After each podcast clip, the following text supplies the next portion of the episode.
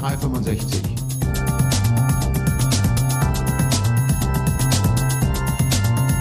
Office 365 verstehen und nutzen.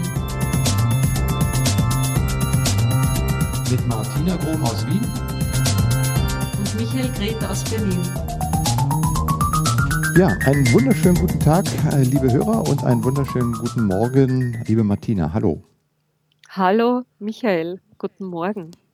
Wir gehen in die 13. Ausgabe des Club Office 365. Das ist so unsere offizielle Nummerierung jetzt. Ganzes Jahr, wir sind jetzt neun Monate sind wir schon unterwegs ja, super, mit dem oder? Club Office 365. Ja, ich habe mir gesagt, ich wünsche mir heute was. Ich wünsche mir ein bisschen mehr Feedback. Also falls unsere Hörer gerne mal uns ein bisschen Feedback geben wollen, da sind wir sehr dran interessiert. Kann man ja machen über die Webseite cluboffice365.de als Kommentar oder info at cluboffice365.de per E-Mail oder man kann auch auf iTunes Kommentare hinterlassen. Da würden wir uns sehr darüber freuen, ähm, was für Themen wir vielleicht mal demnächst hier bearbeiten sollen. Das war so mein Wunsch zum äh, Rückkehr aus der Sommerpause. Oder wenn wir waren ja schon vorher da. Wir haben ja schon über Buchtipps und Delegate äh, berichtet beim letzten Mal. Richtig, ja. Ja, wir waren letzte Woche am Freitag in Köln auf der ShareDev-Konferenz und haben uns einem neuen Projekt äh, sozusagen dort beschäftigt mit dem Collab Talk Dach. Äh, willst du uns ein bisschen was dazu erzählen, ganz kurz? Ja, das war, ähm, das ist eine ganz interessante Geschichte, weil wir haben, ähm, ich weiß nicht, ob jetzt viele unserer Zuhörer das kennen. Es gibt ein Projekt, das heißt IT Unity, ähm, das es seit, ich glaube, mehr als einem Jahr schon gibt, auf einer internationalen Plattform mit sehr viel Content in Englisch und so weiter, wo es sich immer wieder lohnt, auch hinzuschauen weil ähm, das wird betrieben von Dan Holm, der relativ bekannt ist im SharePoint-Umfeld. Und wir haben ähm, auf der Ignite im, im Mai eigentlich beschlossen oder uns überlegt und gemeinsam mit Dan auch diskutiert, dass wir vielleicht auch eine IT-Unity-Dachseite in diesem Portal aufbauen wollen. Und mit wir meine ich ähm, dich, Michael, den Samuel Zürcher, den Niki Borell, den Toni Pohl ähm, und noch ein paar andere, die hier einfach Content auch für die deutschsprachige Community dann liefern wollen. Und womit wir jetzt begonnen haben, also das hat sich dann natürlich von Mai bis September ein bisschen gezogen über den Sommer. Wir haben überlegt, wie machen wir das? Können wir überhaupt den Content liefern? Wie wollen wir das aufsetzen? Soll es eine eigene Seite geben oder ist man in der Seite einfach mit Deutsch und Englisch vertreten? Und in dem Zusammenhang haben wir dann ähm, Folgendes gemacht, dass wir auch gesagt haben, wir wollen auch ein neues Videoformat starten, das wir auch übernommen haben. Vielleicht diejenigen, die Christian Buckley kennen, der macht ja den Collab Talk in äh, USA oder international englisch sprech, sprech, äh, sprechend. Und wir ähm, starten jetzt auch mit einem deutschsprachigen Collab Talk, wo wir dann einfach in regelmäßigen Zeitabständen, monatlich, alle zwei Monate, alle drei Monate, eine Stunde über aktuelle Themen rund um Office 365, Azure und solche Themen dann diskutieren werden. Und auch SharePoint. Ich bestehe immer darauf, Ja. auch mal zu sagen, und auch SharePoint. Weil es Wie gibt ganz viele, die damit vergessen? immer noch arbeiten. Ja. Ja. Ja. es war spannend. Es war spannend, dass wir jetzt uns äh, am, am Freitag haben wir dann sozusagen die erste Runde gemacht. Normalerweise würde das ja immer sozusagen über die GoToMeeting-Plattform Mhm. oder GoToWebinar-Plattform erfolgen. Die hat mittlerweile, war ich ganz erstaunt drüber, weil ich habe mich da vor anderthalb Jahren mal drüber mit beschäftigt, Mhm. ob man dort auch äh, Video ganz gut übertragen kann. Und damals waren die einfach noch nicht so weit. Hab, musste aber jetzt feststellen, mittlerweile, wir hatten ja vier äh, Videokameras sozusagen, äh, mit vier, äh, nee, bis zu fünf. Der Dan war ja auch noch mit dabei. Und die kamen alle super äh, gut rüber. Ähm, die Qualität und die Stabilität des Ganzen war erstaunlich gut. Und äh, ja, normalerweise macht man so einen Collab-Talk ja dann remote. Das heißt, alle sitzen irgendwo in ihrem Büros, Offices und man schaltet sich über GoToMeeting dann virtuell zusammen. Diesmal hat man es ein bisschen anders gemacht, denn da war ja die Konferenz, die ShareDev-Konferenz. Und wir sind auf die Bühne gegangen und äh, Niki, du und ich waren ja vor Ort. Samuel saß in Zürich oder in der Schweiz, irgendwo in der Schweiz. Und ja, Dan kam zwölf Stunden zeitversetzt direkt aus Maui. Der wohnt ja mitten in Hawaii. Ja, ist, sehr ist schön, eigentlich gell? auch, ungü ist auch ungünstig für einen, ähm, für einen travelnden Consultant in Hawaii zu wohnen. Mhm. Prinzipiell ist das von der Location her nicht op so optimal, aber natürlich von der Location her total krass. Ja, und dann haben wir das mal vor Ort einmal gemacht. Kann man sich anhören. Auf äh, den Link packen wir rein. IT Unity Collab Talk Dach ist der, der Link zur Website. Da kann man sich die Aufzeichnung auch anschauen. Fand es schon mal ganz spannend und ich hoffe, dass wir das auch wirklich hinkriegen, das regelmäßig durchzuführen. Ja. Ähm, ja, so ein Videoformat hat nochmal eine eigene, eine eigene Dynamik. Ja, Und definitiv. Video, ja, und Video, da werden wir heute zum Schluss äh, unseres kleinen äh, Club Office 365 nochmal zurückkommen. Da will ich noch ein bisschen ein Update geben zu Office 365 Video. Aber ich denke mal zunächst ein aktuelles Thema, was wir gesehen haben. Letzte Woche hat ja äh, Apple eine große Veranstaltung gehabt, das neue iPhone vorgestellt und vor allen Dingen iPad Pro vorgestellt. Und da ist ja eine ganze Reihe von Diskussionen losgegangen. Insbesondere auch, weil bei der Vorstellung von dem iPad Pro ähm, auf der Apple-Veranstaltung der erste Gastsprecher dazu war ein ähm, Kirk, äh, Kirk heißt er, glaube ich, von, von Microsoft und hat Office äh, fürs iPad Pro vorgestellt. Das fand ich schon sehr spannend ähm, und zeigt irgendwie auch, wie, wie, wie Microsoft und wie Apple sich da ähm, in der Landschaft auch verändern. Ne? Ja, definitiv. Und ich finde das auch ganz spannend, weil es ist natürlich auch viel ähm, passiert rund um, um, um diese Themen wie ähm, was ist das jetzt? Ist das jetzt ein Surface-Klon und so weiter? Es gibt ja Fanboys da wie dort, ja. Und das war schon ganz spannend anzuschauen, ja. Auf der anderen Seite ist es auch so, und das sollte man auch einmal sich überlegen, ähm, Vielleicht gibt es auch ein neues Apple, weil auch äh, Microsoft hat sich geöffnet, hat auch gesagt, wir müssen zusammenarbeiten mit anderen, hat da sehr starke iOS-Unterstützung, hat eine gute Android-Unterstützung und vielleicht beginnt auch Apple in diese Richtung zu gehen. Weil du musst es da ja auch aus einem, aus einem Business-Kontext überlegen, ein, ein iPad, egal wie groß es ist, verkauft sich natürlich auch sehr gut, wenn ich dort eine gewohnte Office-Umgebung drauf habe. Und ähm, da liegt es dann einfach nahe, dass ich sowas dann dazu nehmen kann. Ja, und das haben, glaube ich, beide erkannt, sowohl Microsoft als auch, auch ähm, Apple. Ich fand ja bei dem iPad Pro, als sie das vorgestellt haben, äh, was ich weiß, 12,7 Zoll, Größe eines DIN A4 Blattes ungefähr so sein, extrem hohe Auflösung und äh, dann kam natürlich die anklickbare Tastatur und natürlich dann, ich glaube, das Sakrileg schlechthin, der Dorn des Teufels, äh, der, der Stift, der ganz einfach nur Pencil genannt wird, auch äh, richtig, wo dann gleich der gute alte Steve Jobs wieder rausgekramt wurde, weil er 2007 mal gesagt hat, wer braucht schon einen Stylus? Ja, Ähm, aber definitiv, ich bin ja nun auch Heavy iPad-User, definitiv diese Stifteingabe auf dem iPad war bisher immer etwas, äh, wo du nie präzise mitarbeiten kannst. Wenn es jetzt aber einen, einen Stift gibt, der wirklich präzise arbeitet, sowohl für den, für den, die zeichnen oder die ähm, Dinge markieren wollen oder die auch wirklich mal was ganz genau machen wollen, wenn das kommt und das auf dem iPad auch Pro so funktioniert, wie es da angekündigt wurde, dann ist das, glaube ich, eine ganz sinnvolle Weiterentwicklung und auch eine Weiterentwicklung der Funktionalitäten äh, dieses, dieses Tools. Dann kam ja auch gleich diese Photoshop-Anwendung und so weiter, die viel besser integriert werden. Selbst äh, mit OneNote kann ich dort äh, auch markieren in, in den Office-Apps.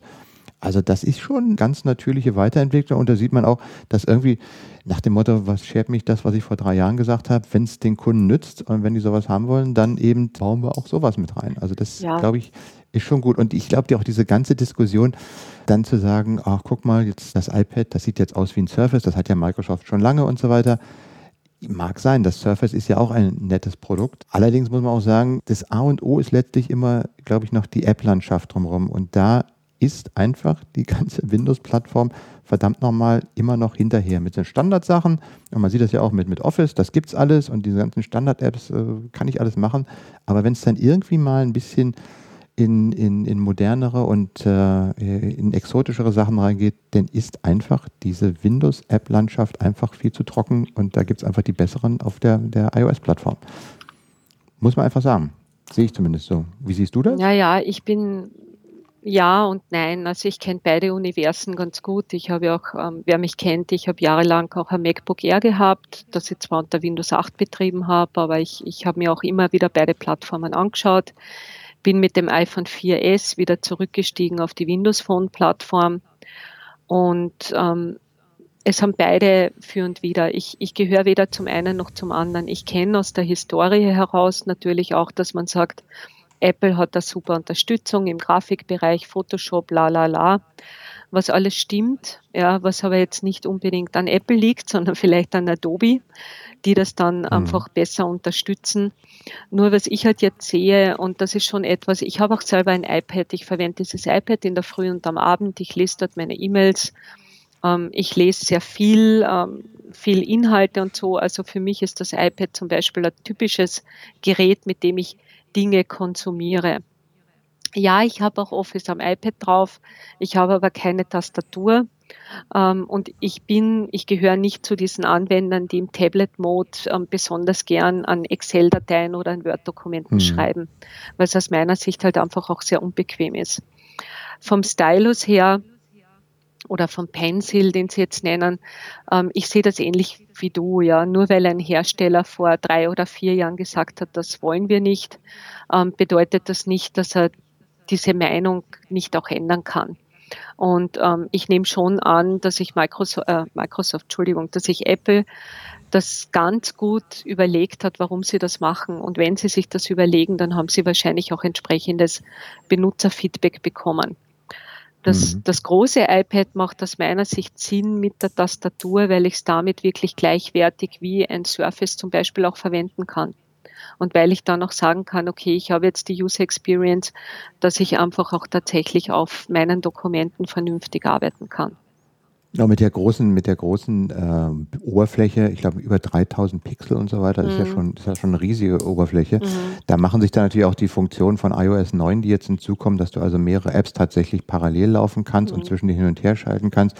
Da gab es ja schon ein paar schöne Ankündigungen oder schon äh, bei, bei Office fürs iPad zu sehen, dass du praktisch dein Excel neben das Word packen kannst und deine Tabelle rüberziehen kannst oder dein Outlook im einen Bereich aufmachen kannst und wenn da ein Anhang drin ist, wird im rechten Bereich das aufgehen. Also die äh, klassische äh, Word, Excel und PowerPoint Experience, das, was man so normalerweise macht, die wird da auch immer besser unterstützt. High-End-Sachen, die du, die High-End-Sachen, die man in, in Word oder so weiter macht, die macht man dann eher tatsächlich am Desktop, wo du eine richtige Tastatur hast und so ein full-blown, wird sich vielleicht auch in den nächsten Jahren noch ändern, aber das, was man in der Regel macht, also das, was ich normalerweise mache, das kann ich heute also wirklich gut mit diesen Dingen abgelten. also ich mache, du, du, sagst, du konsumierst äh, am meisten auf dem iPad. Ich würde sagen, überwiegend auch, aber ich mache zum Beispiel auch alles, was so mit, mit Podcasts mobil zusammenhängt. Da habe ich einfach die besseren Aufnahme-Recording-Apps, äh, die gibt es einfach besser für, für, für das iPad bzw. für das iPhone. Und deshalb nutze ich die da, weil die sich auch besser integrieren. Insofern äh, hängt es immer davon ab, was man will. Und ich war letzte Woche, war ich hier in Berlin auf der IFA, auf der Funkausstellung. Und da gab es ja auch äh, eine, eine Startup-Halle. Und eine Woche vorher war ich hier am Sonntag, Samstag in Berlin auf der langen Nacht der Startups. Da waren so über 150 Startups äh, ausgestellt, was sie so machen. Und wenn du darüber gehst und dann immer fragst, was machen die? Die meisten machen irgendeine App. Nicht? Für irgendein Ding machen die eine App. Und wenn du sagst, okay, äh, und für was gibt es die App? Dann gibt es das für Android und dann gibt es das für iOS. Mhm. Und äh, wenn du fragst, was ist mit Windows Phone, dann sagen die immer, nee, haben wir nicht. Also wenn es dann mal, wenn es da mal eine Nachfrage nachgeben würde, dann würden wir das machen. Und wenn du sie dann fragst, naja, aber mit Windows 10 kommen doch jetzt Universal Apps und so weiter und Integrationsseite. Ja, das wollen wir mal gucken. Mhm. Aber äh, also ich meine, diese, dieser ganze Bereich, dieser ganzen Apps, die es da gab, waren wirklich teilweise sehr interessante Apps dabei. Die kann ich halt in meinem Windows-Universum nicht ja. nutzen. Also da, da muss wirklich dran was gearbeitet werden, dass das dann auch äh, wirklich, äh, dass da die Plattform besser wird. Ich, meine, ich selbst habe jetzt auch ein Lumia 640. Das ist ein gutes Phone, damit kannst du wirklich, das ist so ein Arbeitspferd. Aber ähm, wie gesagt, die coolen Dinge kannst du halt eher auf dem iPad machen. Also zumindest für mich ist das ja, so. Ja, es ist, ist ganz spannend, dass du das so sagst. Nicht? Ich sehe das ja auch ein bisschen aus, aus der App-Development-Perspektive und du hast das ganz interessant ausgedrückt. Du sagst jetzt, die Plattform muss besser werden. Aus meiner Sicht liegt es aber nicht an der Plattform. Es liegt einfach an dem ganzen Konzept und es liegt natürlich auch an der Market Share.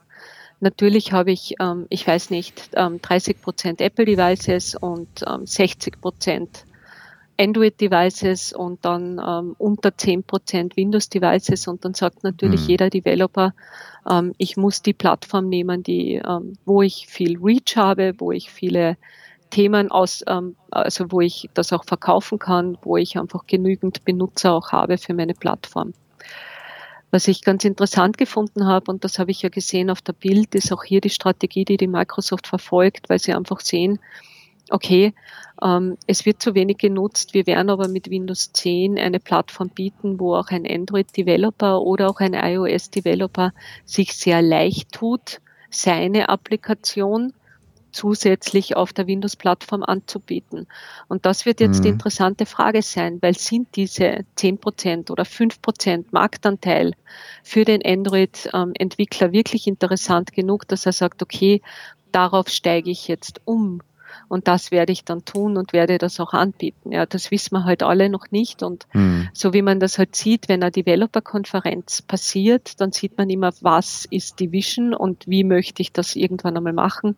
Nur bis sich das im Markt dann etabliert und dort ankommt, ähm, kann das natürlich extrem lange dauern und das, das werden wir auch sehen. Und äh, weil du das gesagt hast, bei dir sind die Apps, ich bin wahrscheinlich ähm, generell ähm, kein großartiger App-User auf meinen mobilen Devices, weil tatsächlich alles das, was ich brauche, habe ich mittlerweile auch auf meinem Windows Phone gefunden. Aber es wird hm. trotzdem interessant werden. Ich weiß nicht, ob du das gesehen hast. Chris Corposella hat ja letzte Woche eine Aussage getroffen, wo ähm, der Markt wieder ein bisschen geschüttelt wurde ähm, im, in, in Hinblick auf, wie wird sich äh, Microsoft strategisch mit den mobilen Devices in Zukunft auseinandersetzen. Und das wird erst das Spannende werden. Denn wenn ich mir anschaue, was Continuum von der Idee her eigentlich ähm, für ein Potenzial bietet, kann das ja durchaus tolle Sache werden. Es kann aber auch mhm. sein, dass das jetzt völlig floppt und dann in fünf Jahren von irgendjemand anderem als die große Neuheit wieder dargestellt wird und dann alle sagen, ah super, ich kann jetzt endlich mein mobiles Device verwenden und brauche gar keinen Computer mehr. Das Spannend zu sehen, wie dann immer so die Fanboys oder so immer dann gegeneinander einschlagen und ach, das ist ja ganz, äh, ist ja schon alt und das überholt. Aber auf der anderen Seite, ich als Konsument habe dadurch einfach viel mehr Möglichkeiten. Ja? Also ich kann gucken und sagen, oh, guck mal, das gefällt mir, kann das jetzt integrieren. Also ich bin nicht wie vor, vor zwei Jahren noch, wo ich ein iPad hatte und hab, möchte da Word oder Excel oder PowerPoint drauf machen, ging nicht. Ja? Mhm. Und heute mittlerweile ist es überhaupt keine Frage mehr. Und ich habe da tatsächlich so richtig, also nicht nur ähm, irgendein Word drauf oder irgendein Excel, sondern ein richtiges für äh, das iPad angepasstes Word mit, das sich so anfühlt wie eine iOS-App und auch so richtig funktioniert. Insofern bin ich da auch so ein bisschen skeptisch, mhm. dass man sagt, ich habe jetzt einfach so ein Tool, mit dem ich meine Windows-App ganz einfach auf Android und auf iOS oder umgekehrt mhm. portieren kann. Denn jede, also ich meine auch diese Kachelnavigation in, in, in, auf dem Windows-Phone ist ja doch eine etwas andere, ein anderes Konzept wieder, als was ich auf dem Android-Phone habe oder auf dem, auf dem iOS. Und da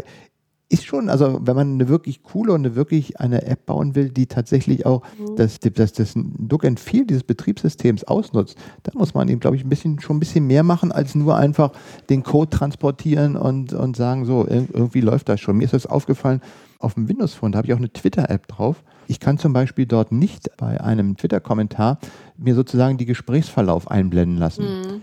Das geht an der Stelle nicht. Das kann ich aber auf sowohl unter Windows im, im, im TweetDeck oder auf, auf der iOS-App kann ich das machen. Das sind so diese, weißt du, so diese Feinheiten, wo du sagst, ja, okay, so das Grobe geht, aber wenn es dann so an bestimmte Dinge kommt, dann geht es nicht. Aber spannend, ich finde es spannend, wie sich das entwickelt. Ja, was passiert noch? Äh, es ist ja nicht nur, nicht nur das ganze Mobile entwickelt sich weiter.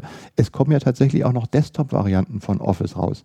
Und da ist ja jetzt bekannt gegeben worden, dass Office 2016 äh, jetzt im, wann ist es? Im September ist verfügbar, ne? Ja, genau. Also jetzt, mit äh, 22. September wird jetzt 22, Office ja. 2016 ah. ähm, mhm. gelauncht, als, also offiziell gelauncht. Hast du dir das schon mal angeguckt? Ähm, ich habe es bei mir schon laufen und zwar schon seit einigen Monaten in der Preview-Variante, was ja auch viele Kunden derzeit schon genutzt haben. Und ich muss sagen, ich bin eigentlich ziemlich happy damit, weil ich sehe, dass das sehr stabil funktioniert.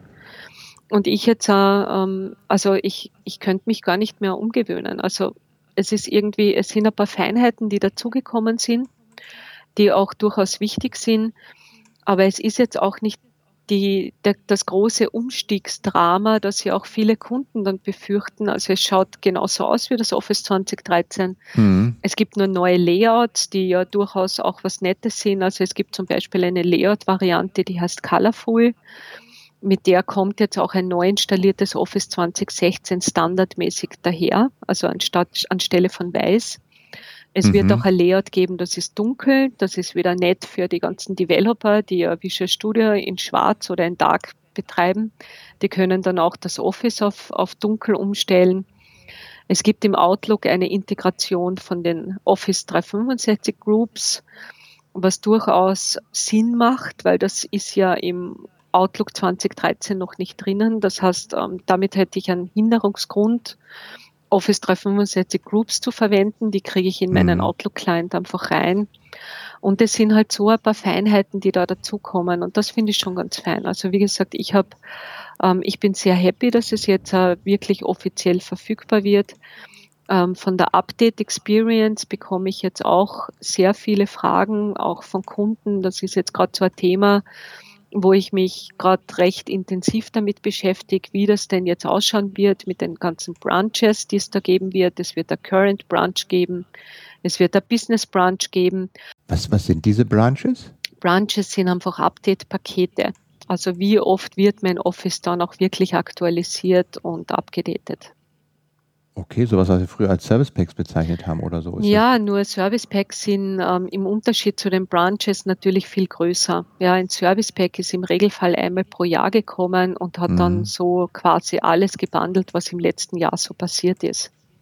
Update Branches haben den Unterschied, die werden auch noch einmal unterschieden. Es gibt Security Updates und es gibt Feature Updates. Und auch hier ähm, habe ich es öfters, aber dafür kleinere Updates. Ah, so, das heißt, wenn ich jetzt mein Windows-Update jeden Monat einmal starte, dann kann ich jetzt entscheiden, ob ich nur die sicherheitskritischen Updates machen will, die einfach dafür sorgen, dass irgendwelche Sicherheitslücken behoben werden, oder ich habe auch die Möglichkeit, eben ein, ein Funktionspackage nachzuinstallieren, um dann neue Funktionen in meinem Office auszurollen und kann da aber bestimmen, ob ich das jetzt oder ein bisschen später machen will. Ist das so, dass ich das besser steuern kann? Ja, also ungefähr so kannst du das verstehen. Mit dem Current Branch ist es zum Beispiel so, dass Microsoft sagt, okay, wir werden monatlich Änderungen einspielen. Das können Funktionen und Security-Änderungen sein. Bei einem Business Branch ist es dann so, dass der Kunde optieren könnte. Also der Kunde würde dann sagen, ich möchte nur Security Updates einspielen und möchte dann alle vier Monate oder bis zu acht Monate dann auch tatsächlich die Updates vom Office, also Feature Updates dort einspielen. Und das ist Mhm. natürlich ganz wichtig auch für den, für den Businessbereich, dass die zum Beispiel sagen, wir haben andere Applikationen, dort gibt es Abhängigkeiten, wir müssen aus IT-Sicht das dann einfach testen. Und damit habe ich halt mit vier beziehungsweise acht Monaten Zeitraum hier auch die Möglichkeit, meine Applikationen auch zu testen. Und das wird schon ganz spannend. Ich habe ein paar Kunden, die ähm, machen das Stand heute schon mit der Office 2013 Installation, dass sie das einfach so für sich adaptiert haben, dass sie sagen, okay, ich habe ein, ein Current Branch, also eine, eine aktuelle Version, die sofort auf den Client ausgerollt wird und ich habe eine Version, die erst später kommt und wir testen das dann, welchen Einfluss das hat. Und die sind auch ganz zufrieden damit, Mhm. weil sie einfach sehen, okay, es funktioniert. Und das ist immer ganz wichtig, was man hier auch nicht ähm, übersehen darf und was ich auch sehe aus den ganzen Fragen, die ich jetzt von Kunden bekomme, ist, ähm, es kann durchaus beim Kunden sehr viel Aufwand auslösen, wenn ein Office-Update plötzlich meine Business-Applikation nicht mehr unterstützt oder ich dort auf einmal Probleme bekomme. Und das ist in der Vergangenheit leider öfters passiert. Wir wissen dass es hat große Sprünge gegeben bei Office von 2003 auf 2007 war es sehr schmerzhaft. Von 2007 auf 2010 war es dann schon ein bisschen besser, aber hat auch noch ein bisschen wehgetan. Und ab der Version 2010 sind wir im Office-Bereich eigentlich auf einer Version, wo ich sage, okay, da ändert sich nicht mehr viel. Wir haben ein XML-basiertes Dateiformat. Wir unterstützen Makros und so weiter. Aber das sind einfach diese Erfahrungen aus der Vergangenheit, die sind schon Mhm. sehr schwerwiegend auch für Kunden. Und damit gibt es jetzt im Moment viele Fragen zu dem Thema, wie wird das sein? Aber ganz wichtig ist auch für alle Zuhörer, es ist nicht so, dass Office jetzt alle drei Monate oder alle vier Monate völlig anders ausschaut. Ähm, und ähm, Features dazu kriegt, die ganz neu sind und, und äh, nichts mehr funktionieren wird. Mhm. Also das sollte man an dieser Stelle schon auch mit einer gewissen Gelassenheit betrachten, weil das einfach so nicht passieren wird. Mhm. Ich meine, die Funktionalitäten von einer Textverarbeitung, von einer Tabellenkalkulation, also die Grundfunktionalitäten, die haben wir ja schon seit, seit vielen Jahren. Ja. Und wenn ich dich so richtig verstanden habe, jetzt äh, Office 2016, das ist jetzt für, vom, vom Look and Feel her im Grunde genommen 2013. Es gibt zwar ein paar Anpassungen und dann gibt es sicherlich auch ein paar Feinheiten, aber das ist jetzt kein, kein Riesensprung mehr für den Benutzer. Sicherlich ist vieles auch unter der Haube gemacht worden. So habe ich zum Beispiel gesehen, dass Power Query, das war ja bisher immer noch extra, jetzt direkt in Excel 2016 integriert ist. Mhm. Also dass du so als Funktion mit drin hast. Dann hast du sicherlich überall die Einbindung oder die, die perfekte Arbeit mit, mit den Cloud-Diensten, also mit, mit Office 365 das, und dass das direkt in ähm, die Applikation integriert ist. Von dem, was ich so täglich im Arbeitsablauf mache, da wird der Benutzer glaube ich, nicht so viel merken, dass er, ob er jetzt mit einem 2013 oder 2016 arbeitet, da wird die, der, der, Unterschied nicht so groß sein. Mhm. Mhm. Aber ich denke mal, das ist schon interessant zu sehen, wie sich auch da das Ganze weiterentwickelt und dass es auch immer da noch tatsächlich richtige Clients gibt, die ausgerollt werden und nicht alles nur irgendwie virtuell aus der Cloud rauskommt. Ich finde es auch ganz gut und ich sehe halt auch, dass viele Anwender dann ähm, tatsächlich das verwenden. Also gerade wieder, wenn ich über Outlook nachdenke, Outlook ist so der typische Client, wo die Anwender wirklich ähm, auf den, auf diesen Client ja. einfach fixiert sind, auch zum Teil. Also das ist jetzt auch nicht negativ zu verstehen. Aber ich sehe halt hier auch Outlook Web Access, das kann schon so viel. Es kommen neue Features immer zuerst ins Outlook Web Access rein. Aber ich habe wirklich auch wenige Kunden, die sagen, okay, wir verwenden den Outlook Web Access Client mhm. und der funktioniert für uns wunderbar.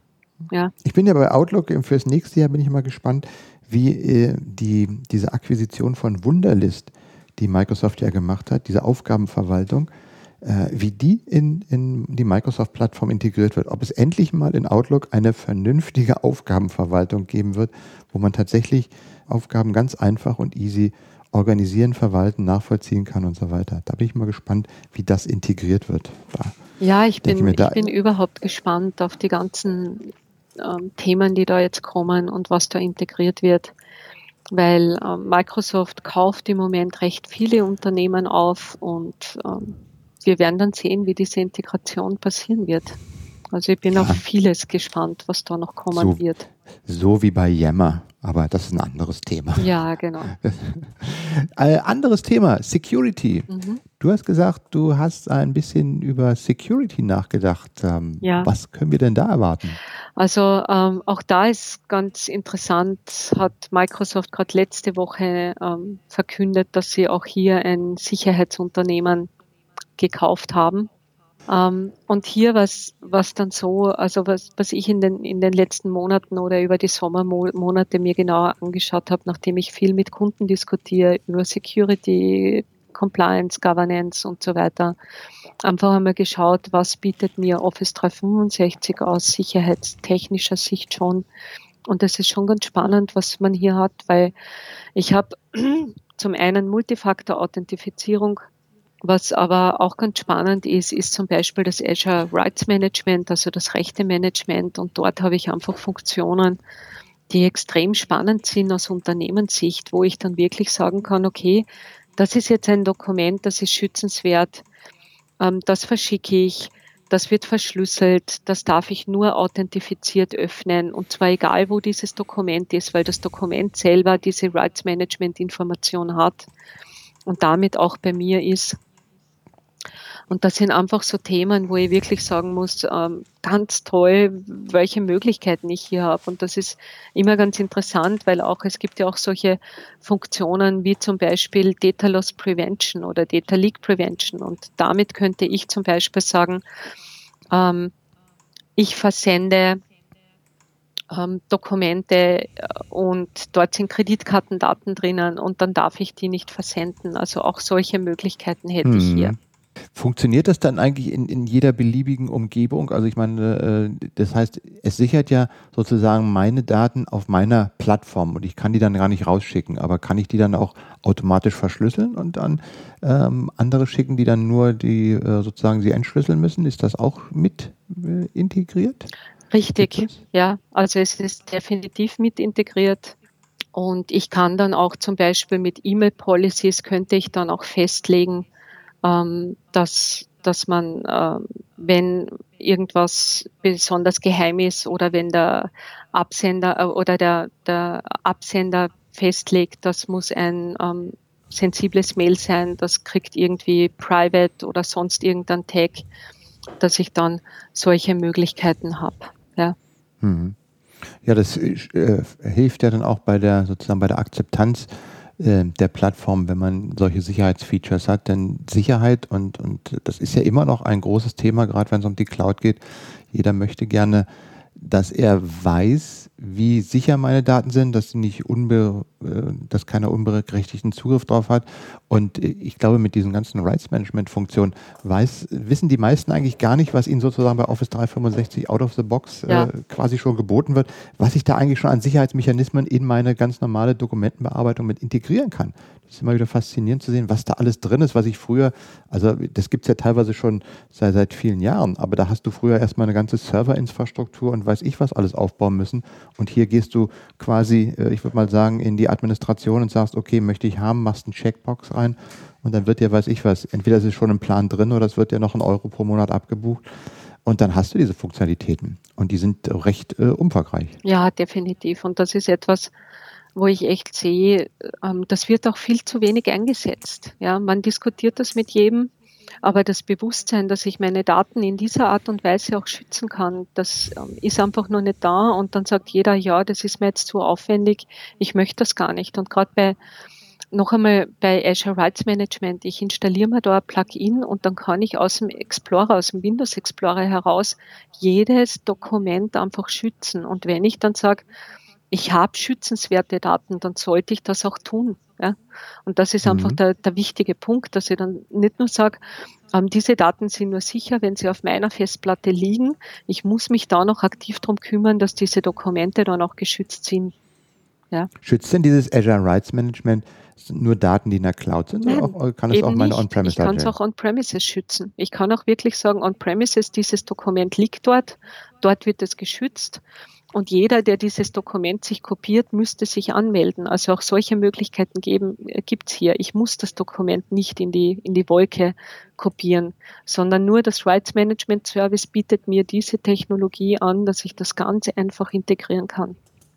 Könntest du denn damit dein ganze, also könntest du quasi wie, wie so eine Glocke über deine ganze lokale On-Premise-Infrastruktur dieses Rights Management drüber packen, dass aus den ganzen Daten, die auf deinem ganzen Filesystem oder irgendwo gelegt sind, eben nichts mehr unkontrolliert nach draußen gehen kann? Du könntest solch, so ein Regelwerk natürlich designen. Ja? Mhm. Ähm, du könntest ähm, zum Beispiel sagen, ich möchte meine File-Services und so weiter auch mit sichern. Wenn du dieses Feature ähm, haben möchtest, müsstest du tatsächlich Azure Rights Management dann auch lizenziert haben. Also das ist dann nicht mehr Teil der Office 365 Azure mhm. Rights Management Implementierung. Aber auch die Möglichkeit hast du. Es gibt so einen Rights Management Connector.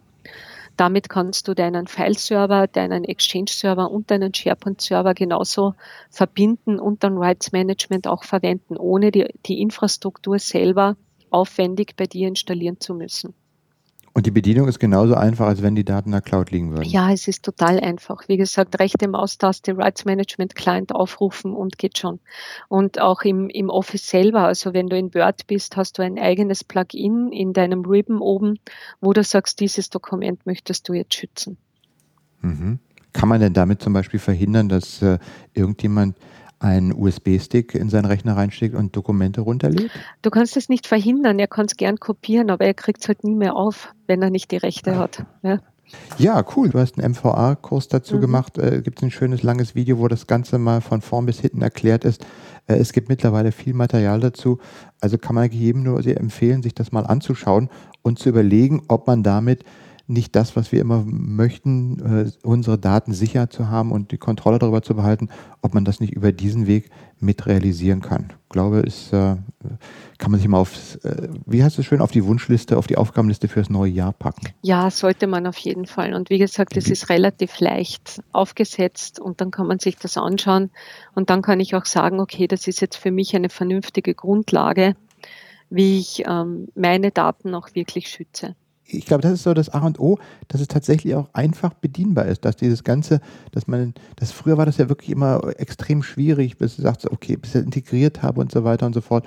Aber wenn du sagst, es ist mittlerweile recht einfach geworden, das Ganze zu nutzen, dann ist es ja auch sozusagen in der Praxis äh, keine äh, zusätzliche Belastung mehr dran. Ne? Ich erinnere mich gerade jetzt nochmal an das, was wir vorhin zum, zum iPad Pro und dem Stift gesagt haben. Da hat, glaube ich, jemand eine Nachricht, äh, einen Kommentar geschrieben, Mensch, so ein Stiftrechner, den hatte doch Microsoft schon vor über zehn Jahren. Erinnerte mich dann an mein altes äh, Acer Travelmate. Ich hatte mal so einen kleinen, da war tatsächlich so ein Stift mit dran. Da konntest du mit diesem, wie hieß das? Das hatte sogar einen speziellen Namen. Windows Tablet Edition hieß das, glaube ich, sogar. Gab es ja eine. Und da konntest du mit dem Stift schreiben. Es war aber irgendwie ein Krampf, weil es war nicht integriert in das Ganze und sozusagen technisch konnte ich auf meinem Rechner mitschreiben, aber praktisch habe ich es eigentlich nie getan, mhm. weil es äh, keine Texterkennung gab. Und wenn ich irgendwo einen Text einschreiben musste, man ein separates Fenster mhm. aufgehen. Also es war nicht, nicht funktionär. Und das sieht man bei so vielen Dingen mittlerweile. Da haben sich die Softwareentwickler, also auch so Microsoft mittlerweile darauf konzentriert, es tatsächlich so zu machen, dass man es einfach nutzen kann und dass der ganze administrative oder technologische äh, Blabla im Hintergrund eben für dich gemacht wird. Ja? Ich will einfach mein Dokument sichern, fertig. Und dann möchte ich mit zwei Mausklicks machen, genau. das ist es. Genau. Und den Rest, genau. bitte. Genau. Das sollen die Spezialisten machen, die sollen mir sowas zur Verfügung stellen. Ja. Das sieht man überall, immer mehr. Ja, das gibt es immer. Und du siehst das auch so, wie du sagst, mit den Anwendungen. Denk einmal zurück, jetzt landen wir wieder bei Apple. Denk einmal daran, was der Apple Newton eigentlich konnte und was die Idee dahinter war. Ja. Und wo der rausgekommen ist, es war halt einfach zu früh, weil es war die Technik noch nicht so weit, dass der Newton ein wirklich gut benutzbares Gerät war. Ja. Und das muss man auch einfach so sehen. Es ist teilweise einfach die Entwicklung, so wie du sagst, es gibt jetzt eine wunderbare Schrifterkennung, ich kann mit einem Stift schreiben und so weiter. Das hat es halt nicht gegeben vor 10, 15 Jahren. Da ist halt die Technologie noch nicht so weit gewesen. Und ähm, genau daran sieht man halt auch, wo, wo man hinkommt und in welche Richtung man geht. Ja, und äh, Richtung gehen, lass uns zum, zum letzten Thema des heutigen Podcasts kommen. Richtung gehen Roadmap. Ich habe, äh, wir haben in der allerersten Ausgabe dieses Podcasts schon mal über Office 365 Video gesprochen. Ähm, da habe ich damals, glaube ich, noch ein bisschen kritisch gesagt, eine nette Idee, die da kommt, aber praktisch noch nicht so umzusetzen. Da fehlte noch ganz viel, aber mittlerweile hat sich da eine Menge getan. Und ähm, dieses ganze Videoportal auf Office 365 unterliegt einer permanenten Verbesserung und Erweiterung. Und da ist, gibt es ein, ein schönes Dokument, das nennt sich Office 365 Video Overview und Roadmap, das permanent aktualisiert wird. Und das liegt auf docs.com. Mhm. Ich weiß nicht, ob jemand unserer Zuhörer schon von docs.com gehört hat. Das ist aber, ich sag mal so, Slideshare von Microsoft, um es mal ganz blöd zu sagen. Eine Plattform, wo ich Dokumente hochladen kann und die ich dann mit anderen teilen kann und äh, die öffentlich teilbar sind und ähm, die eigentlich äh, dann entsprechende Viewer eingebaut haben. Also ich kann da mein PowerPoint sehen, ich kann mein Word sehen und Excel kann ich auch sehen. Ähm, ist jetzt vor zwei Monaten irgendwie so mal gelauncht worden. Und ja, äh, wir haben vorhin schon äh, im Vorgespräch gesagt, wieder eine Plattform, wo wir gucken müssen, wie wir die Daten darauf kriegen mhm. oder runterkriegen. Mhm. Genau. Aber da ist jedenfalls diese, diese Roadmap drauf und da ist immer ganz spannend zu sehen, äh, wo die dran arbeiten. Also zum mittlerweile gibt es ja für dieses Office-Videoportal, wo ich äh, quasi meine Videos äh, hochladen kann und dann entsprechende vorgefertigte Seiten habe, auf denen ich meine Kanäle aufmachen kann und meine Themen äh, integrieren kann ähm, und dann meine Videos eben auf alle möglichen Plattformen, äh, auf äh, alle möglichen Endgeräte streamen kann, was mittlerweile auch geht, weil es läuft jetzt auch auf äh, iPhone-App und es läuft auch auf iOS und es gibt äh, Player, die ich überall installieren kann. Ich kann die mittlerweile auch äh, außerhalb, das am Anfang auch nicht ging. Die Videos, die ich da hochgeladen habe, kann ich auch äh, überall anderswo mit einem entsprechenden Player einbetten. Mit dem Azure also, Video Player. ja, mit dem Azure Video Player. Genau. Und äh, ja, und äh, da wird permanent dran weitergearbeitet, weil ich denke, äh, wenn man schon mal so einen Trend fürs nächste Jahr äh, anschauen will. Also Video wird ein ganz großer Trend sein. Wir sagen schon seit vielen Jahren, Video ist so der Trend, aber ich glaube, jetzt nimmt es so richtig Fahrt auf, weil diese, diese Plattform eben auch da ist, über die man das dann verteilen kann. Und da werden ja immer mehr Sachen eingebaut, also Analysen, äh, wer, wer die äh, äh, Videos sich angeschaut hat. Und äh, dann steht ja noch dieses Skype Meeting Broadcast, was ja jetzt auch noch kommt, dass ich praktisch über Skype for Business äh, in Zukunft ja richtige äh, Online-Webinare und sowas machen kann mit, mit bis zu 10.000 mhm. Usern, war ja schon angekündigt, dass ich das integrieren kann. Es wird in Delphi integriert, die Metadaten sind da drin. Es kommt auch für dich speziell eine Yammer-Integration. Also da wird noch eine ganze Menge mehr kommen. Und ich glaube, es wird spannend, dieses äh, Portal zu, äh, zu verfolgen, um zu sehen, äh, was man da machen kann. Und es macht sicherlich Sinn, sich auch mal drüber zu, sich zu überlegen, eine entsprechende Videostrategie für sein eigenes Unternehmen mal aufzusetzen. Ja. Hast, hast, du sowas bei deinen Kunden? Du, es ist, es ist total spannend, weil man merkt einfach, dass Video-Content wird, ist im Moment extrem populär. Und man sieht halt auch, dass das wirklich, wirklich stark von Kunden auch nachgefragt wird, dass die sagen, wir haben Trainingsvideos für unsere Mitarbeiter intern. Wir wollen die einfach schön ähm, aufbereitet haben. Wir wollen eigene Videoportale haben. Wir wollen Dinge herzeigen. Und das funktioniert wirklich gut und da ist die, die Nachfrage schon sehr stark im Moment, ja. Mhm. Ich habe mal mit einer Community Managerin hier auf dem Arbeiten 4.0 äh, Kongress, also Barcamp war das ja, hatte ich mal gesprochen, die arbeitet auch bei einer großen internationalen Firma, die setzen eine Plattform ein, die nicht von Microsoft kommt. Mhm. Äh, und die hat mir auch gesagt, äh, sie haben ziemlich viel Video mittlerweile bei sich im Unternehmen äh, über eine aktive Plattform äh, verteilt und da ist es tatsächlich so, dass wirklich auch viele Mitarbeiter mit dem Handy oder so kurze Informationen aufnehmen und dann über dieses Portal verteilen. Also wenn man mal angefangen hat, diese Kultur zu, für sich, für sein Unternehmen zu entdecken und äh, die auch nach und nach äh, umzusetzen, dann macht es eigentlich genau das, was wir eigentlich schon seit, seit vielen Jahren sagen. Also ich meine, ich habe, ich kenne von, äh, wer hat das da früher gemacht? Es gab ja eine Drittanbieter-Tool, die hatten so ein spezielles Videopackage für äh, SharePoint mal rausgebracht. Das konntest du ja komplett installieren, hattest oben so eine Hilfefunktion drin und dahinter waren gleich 100 äh, verschiedene kurze Videos, die dir an der Stelle erklärten, wie du zum Beispiel eine Liste einrichtest oder wie du ein Dokument hochlädst. Und äh, das konnte man selbst erweitern. Aber da fehlte halt so die, die gesamte Drumherum-Infrastruktur. Da hat man sich halt mal so ein Päckchen gekauft mit 100 Videos und hat die installiert, aber dieses Dynamische, dass jeder Mitarbeiter, wenn er dann äh, dazu befähigt ist, einfach selber ein Video aufnehmen kann, hochladen kann, das fehlte alles bisher noch. Und mittlerweile ist ja zum einen die, die Endgeräte, also Smartphone hat ja jeder mittlerweile, das kann Video hochladen. Du hast die Apps, die das dann damit verbinden, du hast die Plattform, die das verbindet und du hast auch die Plattform, über die dann das konsumiert werden kann. Also auch da fließen jetzt so die verschiedenen losen Enden zusammen, dass es dann, glaube ich, eine ziemlich mächtige Plattform geben wird. Also wenn die jetzt noch bei Office 365 Video eine schöne Podcast-Integration für Audio-Content machen, dann bin ich total happy. Mhm. Was bei den Videoportalen sehr oft so ist, ist auch, dass man dann teilweise auch einfach den Audio-Stream dann rausnimmt aus dem Video und sagt, na, hörst du doch an. Ist dir das schon einmal aufgefallen? Das passiert ja auf Channel 9. Also auf Channel 9 bei den Videos hast du ja auch immer nur den Audio-Stream extra. Ja kannst du dann den anhören. Siehst halt die ganzen Demos nicht, was vielleicht Sinn machen würde beim Videoportal, aber auch solche Möglichkeiten gibt es dann. Bei meinem Podcast ist ja immer genau das Gleiche. Wenn du auf einer Veranstaltung bist und du schneidest mal einen Konferenztrack von einem Speaker mit, dann muss man immer fragen, funktioniert der als Audio oder brauchst du dann um bestimmt Video? Wenn du halt viele Demos hast, mhm. dann funktioniert es halt nicht als Audio. Aber wenn jemand Zusammenhänge erklärt, dann kann man das, glaube ich, auch ganz gut als, als Audio machen. Oder eben äh, als, als äh, gibt ja verschiedene Möglichkeiten, ähm, einfach irgendwie Feedback einzuholen oder mal ein Expertenstatement oder eben mal ein paar Dinge zu veröffentlichen. Wenn ich an Cortana denke oder, oder ähnliches, ähm, dann sind ja da auch mittlerweile irgendwie schon Assistenten da, die äh, vielleicht noch nicht jetzt so perfekt, aber in Zukunft mir dann einfach sagen, dann sage ich eben nicht mehr, Cortana trage morgen meinen Termin um 12 fürs Podcast mit äh, Martine ein, sondern sage ihr, Cortana, bitte lies mir doch mal das dritte Kapitel aus dem IoT-Buch XY vor. Ich wollte gerne noch mal den vierten Absatz hören. und dann kriege ich das vorgelesen. Man braucht das gar nicht mehr selber zu lesen. Ja, das wird da definitiv in diese Richtung gehen und das so passieren, weil du siehst ja jetzt auch durch die Cortana-Integration, die wir in Windows 10 haben und welche Möglichkeiten ich hier habe. Und Cortana wird sich ja auch in Office 365 integrieren. Ich weiß gar nicht, ob du das weißt.